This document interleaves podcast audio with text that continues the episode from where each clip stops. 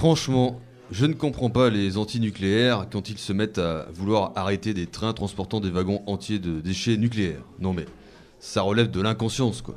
Surtout qu'ils s'acharnent à tordre les rails, organiser des barrages. Non mais imaginez un accident de train, enfin un déraillement pour de vrai quoi. On frôle la catastrophe nucléaire provoquée par des antinucléaires. C'est absurde. Sans compter que pour une fois, les déchets s'en vont de la France. Allez, oust, on vous a assez vu, assez chouchouté, c'est l'heure de l'emballage du grand voyage.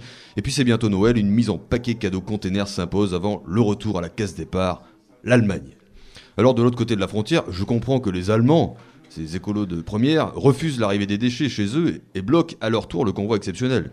Enfin, c'est un juste retour des choses. Après nous avoir envoyé leurs résidus radioactifs qui arrivèrent chez Areva en bon uniforme sous le contrôle et l'ordre de la sûreté nucléaire, mon cher Watson, pour se faire retraiter comme il se doit dans l'œil et sans conséquence aucune sur l'environnement, évidemment, on leur retourne quelques années plus tard leur saleté et c'est bien normal. À la rigueur que les anti-nucléaires en France tentent de bloquer un train en provenance de l'Allemagne et en direction de la maison de retraite Areva, pourquoi pas?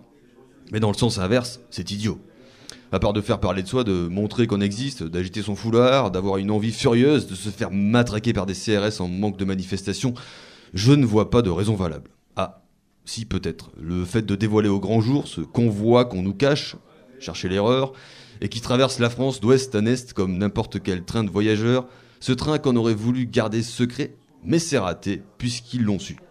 J'en déduis qu'il y a dû y avoir des fuites. Dans le nucléaire, c'est courant. Le convoi, donc, à, défaut d'arriver à bon port, est donc arrivé en bonne garde de Dannenberg et pas dardard puisqu'il a mis 5 jours pour faire 1200 km selon l'Express, pas le train, le journal. Un record pour ceux qu'on voit Castor arriver voilà une semaine. Une performance à peu près équivalente à celle qui est capable de réaliser un coureur cycliste professionnel dans une épreuve telle que le Tour de France par exemple. À la différence près que qu'au Tour de France, il y a plus de monde sur le bord des routes pour encourager les cyclistes qu'il n'y a de manifestants au bord des rails pour empêcher la promenade des gros wagons blancs dans la course aux déchets. Et puis les manifestants ne font pas le poids partout. En effet, hein. Un convoi de 11 wagons de 14 tonnes de déchets hautement radioactifs représente environ 150 tonnes.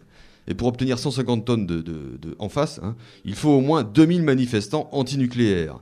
Ce qui ne veut pas dire qu'ils ne sont pas eux-mêmes radioactifs. Et même quand il y a 1500 tonnes de manifestants comme à l'arrivée du train en Allemagne, hein, si l'on ajoute de l'autre côté la police pour moitié du poids sans compter les armes et le matériel, bon la connerie des deux côtés ne pèse pas, grand-chose, hein, on s'aperçoit que la balance ne bascule pas toujours du côté où elle penche. Alors ici, en plein cœur du massif central, euh, loin des trains et des grands convois de déchets radioactifs, mais pas éloigné pour autant de l'uranium et du radon, une question subsiste dans les laboratoires de recherche de la Haute-Auvergne, hein, l'Auvergne du Sud pour ceux qui ne seraient pas au courant. Est-ce que la désintégration de l'atome donne du Cantal radioactif?